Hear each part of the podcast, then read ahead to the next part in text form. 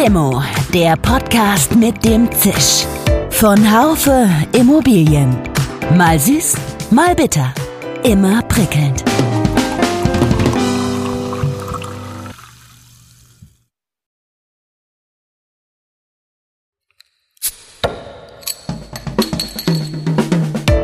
Limo, der Podcast mit dem Zisch.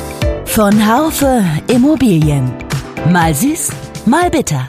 Immer prickelnd.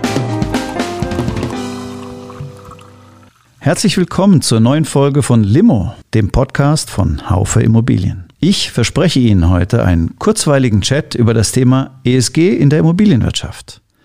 Diese englische Abkürzung steht für Ecological, Social and Governance. Sie meint die Berücksichtigung ökologischer, sozialer und ethischer Faktoren im Geschäftsleben.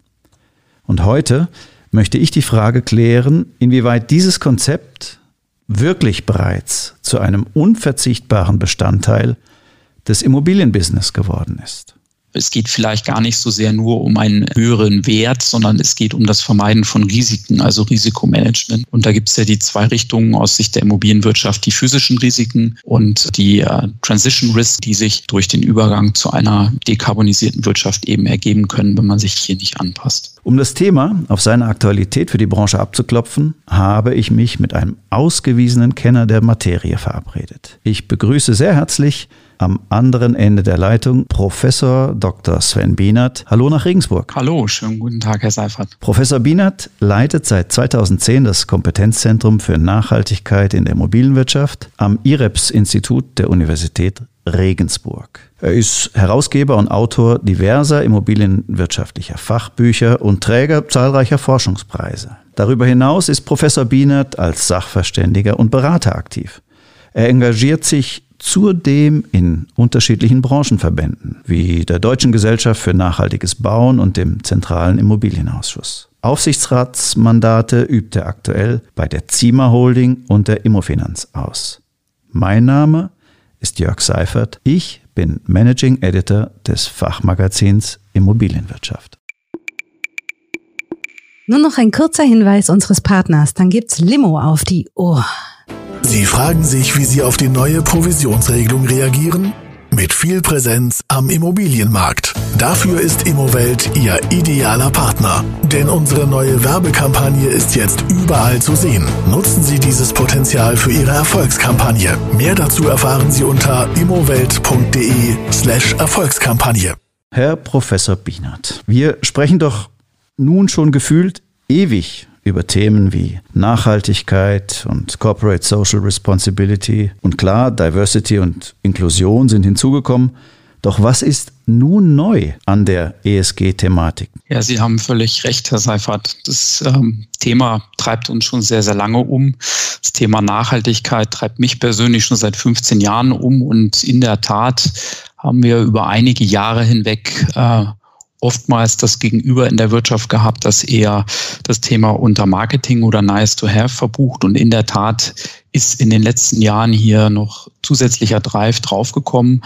Auch das Thema äh, ESG selber, der Begriff ist ja nicht neu. Allerdings ist der Fokus äh, sowohl in der Branche als auch von der Regulierung jetzt doch deutlich stärker auf die Finanzmarktakteure ausgerichtet. Das will ESG ja auch und auch der Fokus ist äh, verstärkt auf dem Bereich des Risikomanagements.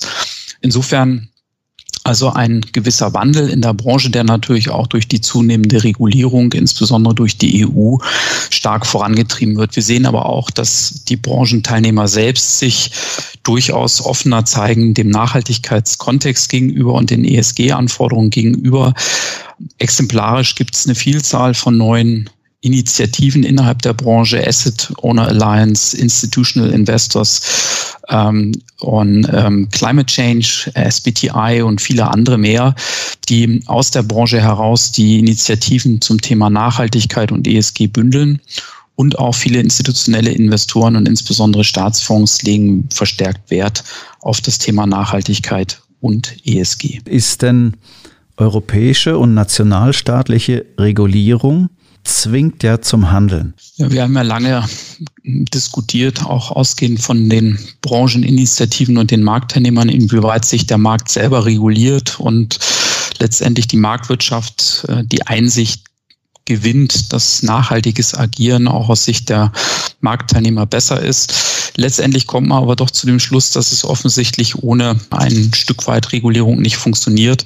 Und äh, insbesondere diese aktuell doch omnipräsente Diskussion um ESG verdanken wir sicherlich ähm, im Moment der EU und dort insbesondere dem Sustainable Finance Action Plan, der ja 2018 von der EU-Kommission ins Leben gerufen wurde, jetzt unter Ursula von der Leyen zum etwas anders formulierten, aber letztendlich von der Stoßrichtung gleichen European Green Deal umgemünzt wurde.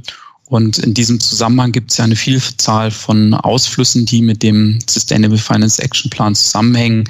Das Thema der Klassifikation oder Klassifizierung von Finanzprodukten jeglicher Art, auch Immobilien äh, unter der Taxonomie, die Offenlegungspflichten, Benchmarking-Initiativen und ähnliches mehr sind Ausflüsse, die dann nicht nur in den EU-Richtlinien, sondern natürlich auch in anderen Regulierungen für die Branche und für die Finanzmarktteilnehmer ihren Niederschlag finden. Insofern ist viel passiert aus Sicht der Regulierung und äh, wird auch noch viel passieren. Wir wissen, dass äh, ja die EU das äh, Klimaziel für 2030 nochmal anheben möchte von einer Reduktion des Carbon Footprints um 40 Prozent, dann jetzt um 55 Prozent. Und viele Regulierungen, die auch auf nationaler Ebene greifen, gehen ja auch in eine Richtung, dort die Daumenschrauben noch weiter äh, anzuziehen. Beispielsweise gibt es in England und den Niederlanden verpflichtende Anforderungen an bestimmte energetische Standards, um noch die Vermietung zu ermöglichen. Ähnliches hat auch der Bundesstaat New York jetzt gemacht. Insofern ähm, passiert hier auf Seiten der Regulierung sehr viel. Okay, ich meine, äh, es tut ja auch Not, denn etwa ein Drittel der globalen Emissionen stammt ja wohl aus dem Immobilienbereich. Und ähm, wenn ich das so höre, was Sie sagen, also Sie setzen auf den European Green Deal, taugt der wirklich was?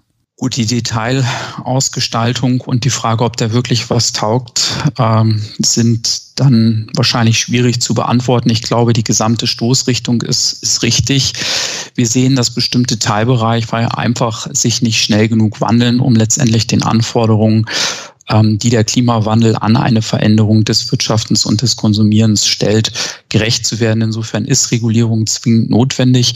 Wenn Sie ganz aktuell fragen, die technischen Regulierungsstandards der Umsetzung eben der Offenlegungspflichten, die jetzt von der ESA gemacht werden, also der europäischen Aufsichtsbehörden äh, für den Finanzmarkt, äh, die rauben im Moment sicherlich den, den KVGs, den Fonds und äh, den Anbietern in diesem Bereich äh, den Nerv oder führen zu schlaflosen Nächten, weil die Detailanforderungen doch durchaus auch in Bezug auf Immobilien noch nicht ganz ausgegoren sind. Hier sind bestimmte Anpassungen noch äh, vorzunehmen. Insofern das große Ganze stimmt. Es ist auch notwendig aus meiner Sicht, dass die Regulierung hier weiter am Ball bleibt, weil einfach die Veränderungsbereitschaft aus der Wirtschaft selber nicht groß genug ist. Ein Beispiel dazu, wir haben immer noch in Deutschland eine ähm, Sanierungsquote des Immobilienbestandes, energetische Sanierungsquote von ungefähr einem Prozent pro Jahr. Und es ist eigentlich klar und allgemein bekannt, dass wir zwei Prozent bräuchten, um die Klimaziele zu erreichen. Für mich läuft ähm, beim Thema Stadtentwicklung vieles vom Thema Nachhaltigkeit zusammen, also Mobilität, Infrastruktur, und Gebäude. Ja. Ich meine, wenn man hier so an einer Stelle anfängt, was zu ändern, merkt man, dass das andere alles nicht so bleiben kann. Ja. Doch auch so Beharrungskräfte sind ja sehr stark. Ist das nicht alles eine, eine Quadratur des Kreises? Wo fängt man an? Also wenn Sie sich die Agenda anschauen, ist ja durchaus breit gefächert und die gerade die Umsetzung, sozusagen die operative Umsetzung, insbesondere für die Marktteilnehmer, die bisher sich diesem Thema eher nur verhalten äh, genähert oder sich nur ähm, sag mal, rudimentär damit auseinandergesetzt haben. Die Anforderungen sind sehr groß und steigen, äh, insbesondere auch in den Controlling- und äh, Finanzabteilungen. Und wo sollte man anfangen, wenn Sie sich anschauen? Wir haben ja diese Global Reporting Initiative beispielsweise, also die Nachhaltigkeitsreporting-Standards rausgeben, G4. Und in diesem Zusammenhang haben sie bis zu 120 Einzelindikatoren, die erhoben werden müssen. Und aus Sicht der meisten Marktteilnehmer ist eigentlich klar, dass das Thema CO2-Intensität der Gebäude eigentlich die wesentlichste Kennzahl ist. Insofern ähm, wo sollte man anfangen? Ich glaube, wir müssen auf allen drei Ebenen anfangen, auf Ebene des Unternehmens, auf Ebene der Fonds, der Produkte und dann natürlich auch auf Asset-Ebene. Äh, aber um ein Beispiel rauszuziehen, würde ich sagen, man muss auf der Asset-Ebene beim Thema ähm, der Verbräuche, insbesondere der ähm, Energieverbräuche anfangen und dann eben entsprechend die Umrechnung in CO2, CO2e-Äquivalente äh, vornehmen, um letztendlich die Klimazielerreichung damit dann auch zu unterstützen und das zu kontrollieren und sicherzustellen. Ich habe mitbekommen, viele Investoren investieren ja seit einigen Jahren bloß noch in Büroimmobilien zum Beispiel, wenn diese auch ein zukunftsfähiges Klimaanlagensystem haben. Ist sowas Ihrer Ansicht nach auch ein wichtiger ESG-Punkt? Klimaanlagen sind ja nur ein Teil der Gebäudetechnik und äh, auch in dem Bereich ist natürlich wichtig, dass Sie ähm, eine Gebäudetechnik haben, die entsprechend beispielsweise ähm, im Bereich der Klimaanlagen, wenn Sie auf den Bereich abstellen, ähm, keine Leckagen haben, dass Sie eben Kühlmittel haben, die ähm, klimafreundlich sind, dass Sie vielleicht äh, Überlegungen haben, wie das beispielsweise der Metro-Konzern hat zum Thema Solar Chilling und ähnliche Dinge. Ähm, das ist aber dann die Ebene der technischen Umsetzung und da gibt es, denke ich, viele, viele gute ähm, Ansatzpunkte, was aus Sicht der Bestandhalter dann tatsächlich dort gemacht werden kann. Äh, vielleicht nur ein Hinweis, es hat sich in den letzten Jahren durchaus auch immer gezeigt, dass ein Mehr an Technisierung nicht unbedingt äh, die zwingende Lösung da an der Stelle ist. Also nicht jede technische Neuerung bedingt auch automatisch dann gleich eine Verbesserung des CO2-Fußabdruckes oder ein Senken der Verbräuche. Ähm, einige technische Innovationen haben auch durchaus dazu geführt, dass sie möglicherweise sogar höhere Verbrauchsdaten dann haben, als das vielleicht in der Vergangenheit der Fall war.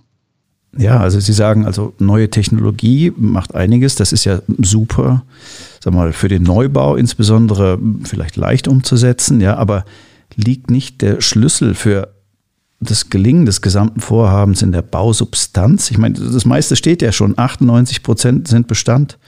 Können Sie vielleicht den Zuhörern so Ihre drei Top-Empfehlungen für ESG im Bestand geben? ESG im Bestand ist dann natürlich im Wesentlichen das Thema E.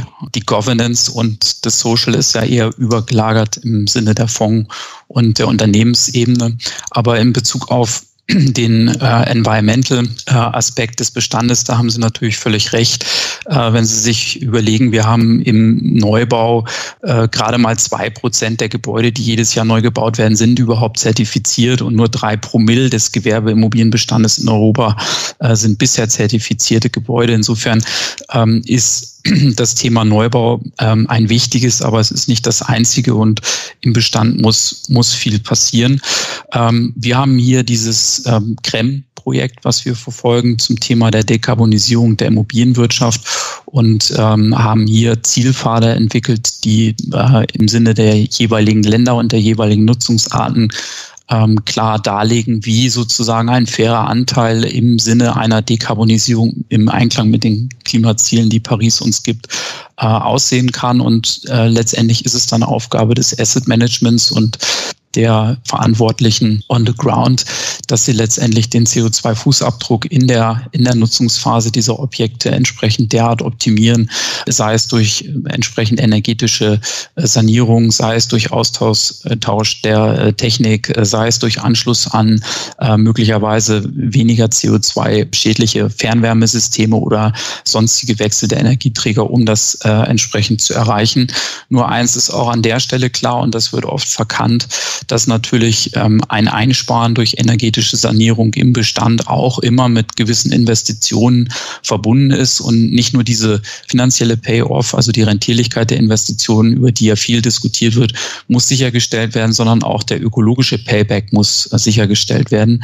Äh, wenn Sie einen äh, Vollwärmeschutz aufbringen, ist das letztendlich ja auch äh, zum gewissen Maß mit ähm, Energieverbräuchen verbunden. Sie haben graue Energie letztendlich in das Gebäude neu reingebracht, Embodied Carbon und erreichen nur dadurch dann eine Einsparung bei dem Betrieb. Und da muss logischerweise ein positiver ähm, Trade-off sein, sprich die Einsparung in der Bewirtschaftungsphase muss diese graue Energie durch die energetische Sanierung auf jeden Fall ähm, übersteigen. Ansonsten macht das keinen Sinn. Und ähm, da ist sicherlich bei dem Thema graue Energie, Embodied Carbon auch noch viel äh, zu leisten, um dort in eine sag mal, klimafreundliche Strategie einzutauchen. Einige Marktteilnehmer wie beispielsweise Alstria ähm, gehen vermehrt auch im gewerblichen Immobilienbestand Wege, die also speziell auch auf die Ertüchtigung durch ähm, dann eben Einsatz nachwachsender Rohstoffe bei ähm, der äh, Sanierungsmaßnahme beispielsweise abstellen und ähnliches. Das sind Dinge, die sicherlich erst ganz am Anfang sind, aber auch dieser Trade-off muss eben beachtet werden. Okay, ja, das war jetzt eine ganze Menge an, an Stichworten auch, ähm, die man da aufgreifen kann. Ich würde jetzt mal nochmal an der Zertifizierung kurz nachfragen. Äh, sagen Sie, ist Zertifizierung wirklich eine Hilfestellung bei der Entwicklung von nachhaltigen Immobilien? Kann man danach gehen? Ich meine, es gibt jetzt schon so eine Vielfalt an Zertifizierungen. Äh, ist dieses Green Labeling manchmal nicht nur ein Greenwashing? Was ist da Ihre Erfahrung? Gut, wir haben ja über das Thema Greenwashing nicht nur auf Basis der Zertifikate auf Objektebene lange diskutiert und sicherlich an einzelnen Fallbeispielen kann man da auch ähm, dieses äh, Argument unterstreichen. Das ist aber genauso diskutiert worden auf Unternehmensebene mit Unternehmen, die eben Nachhaltigkeitsbericht erstellen und von ihrem Kerngeschäft und von ihrem Agieren alles andere als nachhaltig sind. Also selbstverständlich gibt es in dem Bereich immer wieder ähm, Einzelfälle. Ich glaube, aber insgesamt hat das Thema Zertifizierung viel zu einem Umdenken, also Zertifizierung im Sinne der Objektlabel, viel zum äh, Umdenken im Immobilienbereich beigetragen. Im positiven Sinne, viele Marktteilnehmer äh, konnten sich unter den Labels was vorstellen. Der Ansatz, dass man eben einen Großteil des eigenen Immobilienportfolios, wie es beispielsweise Deka oder Union haben, ja schon zu überwiegenden Anteil zertifiziert hat, ähm, ist sicherlich auch in der, in der Argumentation nach außen gegenüber Mietern, gegenüber ähm, Erwerbern der Investmentzertifikate oder der Fondsanteile entsprechend gut zu transportieren. Ähm, aber natürlich, man darf eben nicht bei der Zertifizierung aufhören. Insofern, ich glaube, die Zertifizierung hat viel geholfen, ähm, aber jetzt ähm, ist es sicherlich auch wichtig, dass man stärker in die Operations reingeht, dass man sich stärker mit der Nutzungsphase auseinandersetzt und nicht nur äh, an der Stelle aufhört, wo es darum geht, dass man eben ein Redevelopment oder ein neu errichtetes Objekt einmal zertifiziert und ähm, es damit sozusagen mit, dem, mit der Nachhaltigkeitsausrichtung bewenden lässt. Das ist sicherlich nicht mehr ausreichend. In dem Zusammenhang gibt es ja auch Ratingagenturen, die sich das ESG-Label auf die Fahne geschrieben haben. Haben Sie da eine Empfehlung für unsere Zuhörer? an welche Ratingagenturen kann man sich denn wenden? Also ich habe jetzt, was mir alles schon untergekommen ist, von ISS, Ökom, das Institut für Markt, Umwelt, Gesellschaft, IMUC, das MSCI, ESG Research und Sustainalytics sind nur einige. Wohin wendet man sich, wenn man da so ein Problem hat? Ja, jetzt haben Sie, äh, ich werde natürlich keine Empfehlung abgeben, aber jetzt haben Sie unsere Freunde von Scope vergessen, die gerade ja sogar ähm, vor nicht allzu langer Zeit einen, einen neuen Standard aus ihrer Sicht ähm, äh, lanciert haben, eben gerade für den Bereich ESG-Rating. Ich glaube, aktuell ist es ähm, also Sie haben völlig recht, es haben MSCI, äh, es haben alle großen, je nachdem, entweder für Objektebene, für das Fondsmanagement, für das Unternehmen, für die gelisteten Unternehmen, für die KVGs mit entsprechenden Nuancen, für den Bestand insgesamt. Dann haben sie noch quasi Rating-Ansichtsüberlegungen eben auch von GRASP und anderen. Praktisch jede Organisation, die im Messen, Zählen, Wiegen und Benchmarken etwas ähm, geleistet hat, hat jetzt natürlich auch dieses ESG-Thema sich auf die Fahne geschrieben. Ich glaube, es ist wichtig, dass man ähm, viel stärker jetzt auch ähm, letztendlich dann schaut, inwieweit tatsächlich die EU-Taxonomie, die ja jetzt kommt, die Technical Expert Group, äh, TEG, hat den Bericht, äh, ja, den finalen Bericht abgegeben und die EU-Kommission ist jetzt wieder am Zug, sozusagen das umzusetzen oder auch möglicherweise anders umzusetzen, als es vorgeschlagen wurde.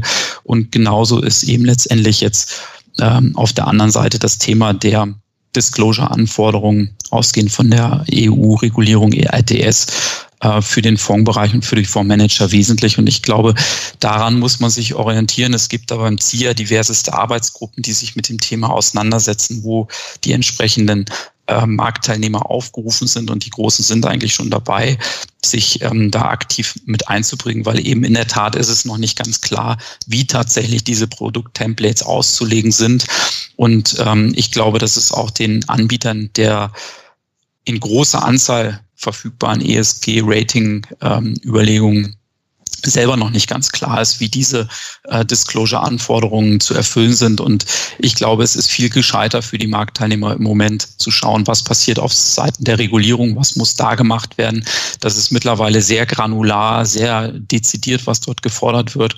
Und ähm, das ist sicher wichtiger, dies zu tun, entweder in-house das äh, versuchen zu bewerkstelligen mit Hilfe des, der ZIA-Arbeitsgruppen oder sich möglicherweise da einen Berater an Bord holen. Aber ähm, äh, ein spezifisches ESG-Rating ähm, ausgehend von einem externen Anbieter im Moment zu empfehlen, weiß ich nicht, ob man da unbedingt die Priorität drauf legen sollte. Gucken wir noch mal ein bisschen nach der Frage der Wirtschaftlichkeit. Das ähm, ist nicht für Investoren nicht nur die Umweltfreundlichkeit wichtig, sondern auch, dass die Immobilien moderner und effizienter sind. Und also mir kommt es oft so vor, als ob die beiden letzteren Punkte die ausschlaggebenderen sind für ein Investitionsverhalten nach ESG-Kriterien. Wie ist da Ihre Ansicht? Wenn Sie den letzten Punkt nicht ergänzt hätten nach ESG-Kriterien, würde ich Ihnen vollumfänglich recht geben. Also ich glaube, das Thema Wirtschaftlichkeit, ähm, egal wie man es dreht oder wendet, ist natürlich die in einem marktwirtschaftlichen Kontext die Grundvoraussetzung, warum man Investitionen tätigt. Man hat ja auch letztendlich gegenüber seinen Aktionären, wenn es jetzt eine gelistete Gesellschaft ist oder gegenüber dem Treuhandvermögen, wenn es ein Fonds ist, entsprechende Verpflichtungen würde sich ja sogar strafbar machen oder zumindest ähm, hier in Probleme geraten, wenn man, äh, sag mal, ohne jeglichen Hintergrund argumentieren würde, dass man also jetzt auf Wirtschaftlichkeitsaspekte verzichtet. Wir haben ja von unserer Seite sehr lange dieses Thema Mehrwert von nachhaltigen Investments ähm, mit entsprechenden Regressionsanalysen, empirischen Marktmodellen versucht zu isolieren, also sprich diesen grünen Mehrwert zu isolieren, um damit letztendlich dann auch der Branche Argumentationsmaterial zu geben, warum man denn nun sehenden Auges möglicherweise eine ähm, in Anführungsstrichen schlechtere Anfangsrendite akzeptiert, weil man eben langfristig diesen grünen Mehrwert entsprechend für sich äh, verbuchen kann. Darf ich da mal einhaken, äh, Herr Bienert? Weil Gerne, ja. ähm, schlägt sich das dann bereits in den GUV-Kennzahlen oder im operativen Ergebnis schon wieder? Kann man diesen Benefit aus nachhaltigem Handeln Findet man den da schon wieder oder ist es ja. noch zu intransparent? Nein, also das in der Tat kann man das ähm, äh, mehr oder weniger zweifelsfrei nachweisen. Wir haben dort sowohl auf Unternehmensebene ja verschiedenste Studien gemacht. Sie müssen immer unterscheiden. Es ist ein gelistetes Unternehmen, wo Sie das gesamte Unternehmen im Sinne einer, eines, einer AG, die eben im EPRA-Index äh, gelistet ist, ähm, anschauen oder ob Sie das auf Objektebene machen. Die überwiegende Mehrzahl dieser empirischen Studien kommt und die die sind eigentlich nicht mehr angreifbar. Das ist relativ äh, gesetteltes Wissen äh, zu dem Ergebnis, dass wenn Sie alle anderen Einflussgrößen kontrollieren, dass es tatsächlich einen positiven Effekt im Sinne eines grünen Mehrwertes gibt. Also aber trotzdem so, dass weder wir noch andere Marktteilnehmer eigentlich die, die Branche in Summe mit diesen Argumenten, mit diesen empirischen Studien vollends überzeugen konnten. Ich glaube, das viel wichtigere Argument, und das ist ja auch ein Argument, was im Moment ganz stark sowohl von der EU im Sinne von einem Fokus auf das Risikomanagement als auch von aktuellen Studien und Dingen, die wir publizieren, die aber auch viele andere Forscher publizieren, ähm, äh, herausgestrichen wird. Und zwar das Argument eben, es geht vielleicht gar nicht so sehr nur um einen, einen höheren Wert, sondern es geht um das Vermeiden von Risiken, also Risikomanagement. Und da ist in der Tat, ähm, da rennt man in der Tat offene Türen ein in der Wirtschaft, wenn man sagt, also es geht um Risikomanagement und äh, das Vermeiden von Risiken. Deshalb solltest du mehr ESG tun, deshalb solltest du mehr nachhaltig agieren. Und da gibt es ja die zwei Richtungen aus Sicht der Immobilienwirtschaft, die physischen Risiken und äh, die äh, Transition Risk, also die Veränderungsrisiken, die sich durch den Übergang zu einer ja, dekarbonisierten Wirtschaft eben ergeben können, wenn man sich hier nicht anpasst. Und ich meine, wenn man jetzt nochmal von der anderen Seite das Ganze betrachtet, ähm, wie heftig ist denn aktuell der Druck des Kapitalmarkts auf den Immobilienmarkt in Bezug auf nachhaltig angelegtes Handeln? Also wie, wie ist das Investitionsverhalten von Dickschiffen wie BlackRock oder großer Staats- und äh, Pensionsfonds in Bezug auf ESG? Ist da was merkbar? Ja, es gab ja einen ganz großen Marktteilnehmer. Ähm, auch hier muss man natürlich immer unterscheiden zwischen, äh, sag mal, den Lippenbekundungen und dem ernst gemeinten Engagement. Aber es gab ja jetzt gerade kürzlich einen großen Marktteilnehmer, der gesagt hat, aus dieser Private Equity Ecke, die Sie gerade ansprachen. Äh, wir wollen bei allen Investments in Zukunft äh, im Sinne von Impact Investment, ESG Investment äh, es erreichen, dass innerhalb von drei Jahren, ich glaube, die Zahl war bei 15 Prozent CO2-Reduktion bei dem Investment erreicht wird. Das ist so, soweit das so die Deklaration das Target, was man sich setzt. Auf der anderen Seite, wenn Sie ähm, das verfolgt haben, gab es ja auch in der letzten Woche oder in den letzten zwei Wochen einen äh, deutschen Marktteilnehmer, große AG, die verkündet hat, dass sie eine grüne Dividende ausschütten wollen und äh, oder eine grüne Dividende darstellen wollen. Und ähm, da ist es in der Tat dann natürlich leider im Detail wieder so, dass die Investoren sagen, naja, äh, da müssen wir nochmal diskutieren, ob wir diese grüne Dividende haben wollen oder vielleicht lieber doch einen Euro mehr kurzfristig als, als ähm, effektive Rendite auf die Hand. Also insofern ist das ein schwieriger Punkt. Aus meiner Sicht, der wesentliche Treiber in dem Fall sind vielleicht gar nicht die Private Equity Häuser, wir haben verschiedenste Forschungsprojekte gemacht und ähm, die größten Unterstützer in dem Zusammenhang sind die ganz großen Kapitalsammelstellen, die Staatsfonds, äh, Norges, PGGM, APG, die eine wirklich ganz harte, ernst gemeinte CSR oder ESG-Agenda, wie auch immer Sie das formulieren wollen, haben und die ganz intensiv mit ihren wirklich sehr großen Kapitalsummen bei den Investitionen, bei den Asset Managern, wo sie letztendlich dann on the ground reingehen, einfordern, was ist eure Strategie, wie wollt ihr das erreichen, warum macht ihr nicht bei diesem Dekarbonisierungsvorhaben mit, warum habt ihr keinen Nachhaltigkeitsreport?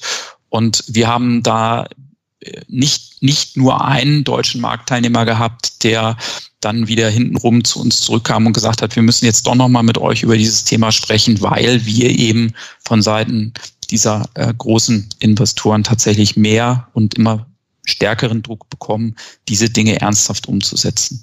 Das sehen Sie bei allen ähm, Aktionärs, äh, Aktivitäten im Moment auf Hauptversammlungen. Es vergeht keine Hauptversammlung, wo nicht ganz dezidiert über die Stimmrechtsberater oder über einzelne Investoren, die dort vertreten sind mit ihren Aktien, ähm, eingefordert wird.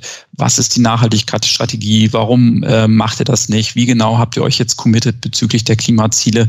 Und insofern hat das ganze Thema ESG und Nachhaltigkeit viel, viel stärker, als das noch vor zehn Jahren der Fall war, äh, die Vorstands-, insbesondere CFO, äh, Attention erreicht hier, weil einfach diese Verquickung zwischen Nachhaltigkeitsagenda, ESG-Agenda und finanziellen Themen ähm, deutlich zugenommen hat. Mhm.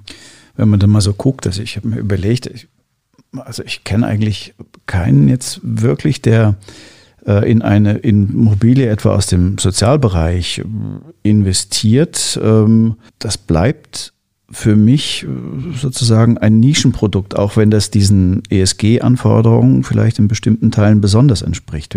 Haben Sie da andere Beispiele noch? Die Auffassung würde ich jetzt gar nicht teilen. Ist immer die Frage, was Sie unter Sozialbereich äh, verstehen. Sozialimmobilien wären ja beispielsweise auch Ärztehäuser und äh, da brauchen Sie ja nur mal die aktuellen Ticker angucken. Könnte ich Ihnen drei, vier Beispiele nennen von institutionellen Investoren, die eigene Fonds aufgelegt haben zum Thema Ärztehäuser. Ist eher eine Frage der Regulierung in dem Kernbereich eben in dem medizinischen Kernbereich in dem Fall mit Niederlassungsfreiheit und ähnlichen Dingen, die eben letztendlich uns als Branche auch ein bisschen behindern in diesem Bereich, ähm, wie bei anderen Produkten, Handelsimmobilien oder so, äh, Fuß zu fassen. Ich meine, Sie sind ja, haben Sie ja schon äh, in Ihrer eigenen Vorstellung auch gesagt, dass Sie so ein Nachhaltigkeitsüberzeugungstäter sind. Vielleicht sollte ich Sie nicht fragen, aber können wir uns diesen ESG-Luxus in Corona-Zeiten überhaupt leisten?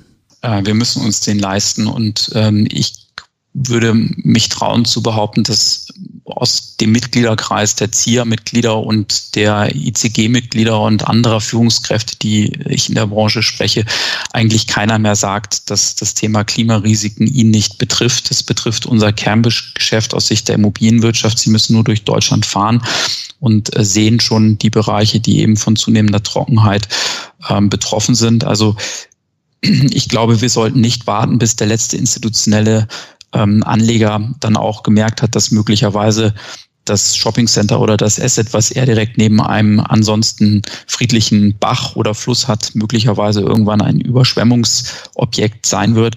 Ähm, es ist einfach Zeit, dass wir entsprechend dort handeln. Wir haben Druck von Seiten der Regulierung. Dieser Druck wird nicht nachlassen, ganz im Gegenteil. Ursula von der Leyen hat jetzt trotz Corona äh, ja quasi die Zügel da auch im Sinne der äh, dieses Green Deals und der Renovation Wave da nochmal angezogen.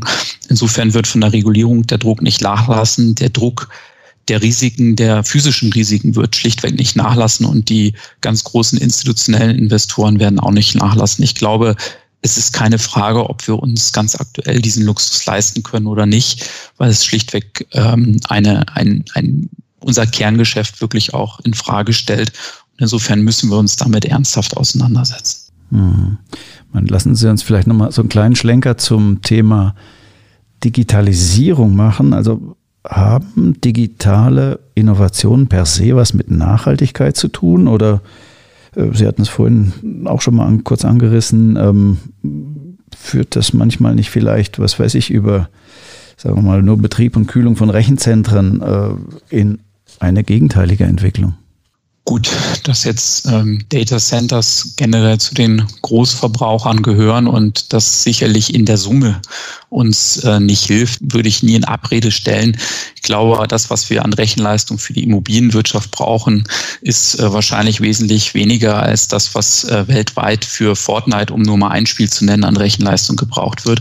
Insofern ist das, glaube ich, ähm, äh, nicht das Kernthema, sondern in der Tat der Punkt, den Sie angesprochen haben, dass wir wirklich Digitalisierung auch für die Klimazielerreichung brauchen. Das ist für unsere Branche ganz wesentlich. Wir brauchen mehr Smart Metering. Wir haben dieses Mieter-Vermieter-Dilemma, wo es immer wieder um die Diskussion geht, wir brauchen die Daten, wie kommen wir an die Daten? Es gibt da ganz ähm, innovative Lösungen, wie man einfach über äh, Kooperationsmodelle weiter äh, in der Wertschöpfungskette tatsächlich dann auch an die Verbrauchsdaten kommt, ohne Daten äh, und Vertraulichkeitsanforderungen ähm, äh, zu verletzen. Also das ist ganz wesentlich. Und wenn Sie sich allein, und ich bin kein IT-Mann, aber unsere letzten zwei Projekte, ein Projekt war ein geografisches Informationssystem, was wir für den Bund gemacht haben um deutschlandweit. Das, äh, der Name ist GIS, äh, Immorisk, äh, Naturgefahren ist im Internet abrufbar, wo sie deutschlandweit für jedes Gebäude mit einem geografischen Informationssystem unterstützt.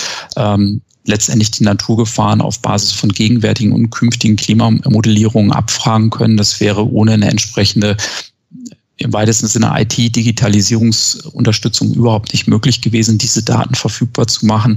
Und das Gleiche gilt natürlich für jegliche Form von Messen, Zählen, Wiegen, sprich Benchmarking und Controlling-Anforderungen, die Sie haben, um die vielfältigen Nachhaltigkeitskennzahlen, die sie aufbereiten müssen für ESG, für Nachhaltigkeitsreports, für die EU-Taxonomieanforderungen überhaupt verfügbar zu machen. Denn eins ist klar, wir wollen das ja nicht künftig im Rahmen von Ad-Hoc-Erhebungen mit Excel-Spreadsheets machen, sondern das muss eine eingebettete Lösung sein, ähm, die in die IT-Struktur, in die Controlling-Struktur der Unternehmen integriert ist. Und auch da wieder, Sie haben vorhin schon die verschiedenen Ratinghouse-Anbieter ähm, angesprochen in dem Bereich Digitalisierung und Nachhaltigkeit ist im Moment auch wahnsinnig viel Bewegung. Es gibt ganz viele neue Startups, die sich in diesem Bereich etablieren wollen und die den Markt bearbeiten.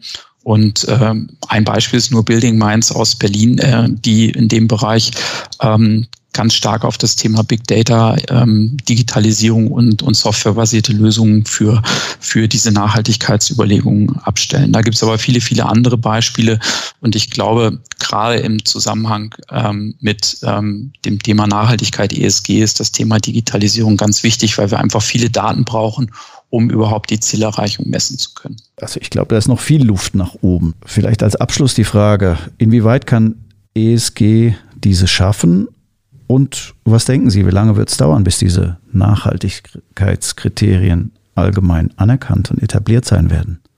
Also Sie, Sie spielen ja indirekt so ein bisschen auch auf das Thema an, dass gerade unsere Branche, die Immobilienbranche, bei diesen Nachhaltigkeitsagenten immer so ein bisschen hinterherhoppelt, ja. hinter vielleicht anderen Branchen. Ich glaube ganz ehrlich, diese Zeiten sind zumindest, was jetzt das Thema ESG und Nachhaltigkeit angeht, in der Immobilienwirtschaft wirklich vorbei.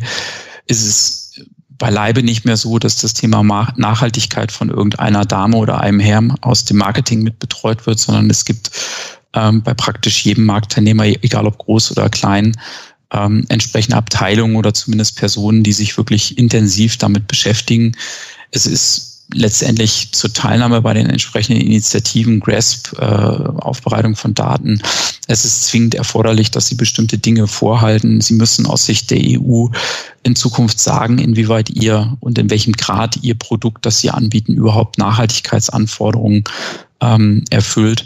Und insofern können sie sich diesem Thema nicht mehr entziehen. Und ich glaube, dass da auch ein deutlicher Wandel in unserer Branche äh, vonstatten gegangen ist. Ich habe durchaus einige große Branchenorganisationen, also nicht Marktteilnehmer, sondern die Branchenorganisationen selbst, die uns unterstützen sollen, in der Vergangenheit teilweise über, über Jahre hinweg eher als passiv wahrgenommen, im Sinne von, wir müssen die ähm, Anforderungen, die Politik beispielsweise anstellt zum Thema energetischen Neubau oder Bestandssanierung, was auch immer, müssen wir eher klein halten. Da müssen wir ein bisschen Lobby machen, dass da ähm, bestimmte Entwicklungen nicht eintreten. Und ich sehe, dass diese, dieser Zugang eigentlich nicht mehr gelebt wird, sondern das hat sich dahingehend gewandelt, dass also wirklich proaktiv gesagt wird, jawohl, wir sind äh, für die Klimaziele beispielsweise wir treten dafür ein und wir haben konkrete, innovative Vorschläge, ähm, sei es jetzt Sektorkopplung, sei es äh, Quartiersansätze, sei es andere Themen, äh, Technologie, offene ähm, Umsetzung der Klimaziele, wie wir das tatsächlich erreichen wollen. Also es geht nicht mehr um das Abwehren von diesen Überlegungen, sondern man will sich da proaktiv einbringen. Der ZIA selbst hat ein Gutachten in Auftrag gegeben zum Thema CO2-Bepreisung, weil man sich damit aktiv auseinandersetzen wollte. Der GDW hat gerade erst mit unserer Unterstützung eine, ähm, ein, eine Studie rausgebracht, die sich mit dem Thema ähm, der Anforderungen an die öffentliche Förderung im Zusammenhang mit der Erreichung der Klimaziele im Mietwohnungsbau auseinandersetzt. Also man ist sehr intensiv an dem Thema dran. Ähm, Sie sehen, dass eigentlich alle Marktteilnehmer aus Deutschland auch ganz intensiv äh, Stellungnahmen abgeben bei den aktuellen Disclosure-Drafts, ähm, äh, die die EU zur Disposition gestellt hat oder zur Diskussion gestellt hat. Und insofern bringen sich eigentlich alle da sehr aktiv ein. Ich nehme das nicht mehr so wahr, dass unsere Branche dem Thema ähm, passiv oder eher abwehrend gegenübersteht. Ganz im Gegenteil. Okay, also Sie würden sagen, es ist anerkannt, wenn auch noch nicht in der Breite etabliert. Ja, das war Limo, der Podcast des Fachmagazins Immobilienwirtschaft mit Professor Dr. Sven Bienert. Und ohne Sie, verehrte Zuhörer, wäre das hier alles nichts. Schönen Dank, dass Sie so aufmerksam dabei waren. Und mit immerwährendem Dank auch an Regie und Technik verabschiedet sich vom Limo-Mikrofon Jörg Seifert. Schön, dass Sie dabei waren. Bis zur nächsten Folge von Limo, dem Podcast mit dem Zisch von Haufe Immobilien. Um keine Folge zu verpassen, abonnieren Sie doch einfach den Podcast in Ihrer Podcast-App. Schön, dass Sie dabei waren. Bis zur nächsten Folge von Limo, dem Podcast mit dem Zisch von Haufe Immobilien. Um keine Folge zu verpassen, abonnieren Sie doch einfach den Podcast in Ihrer Podcast-App.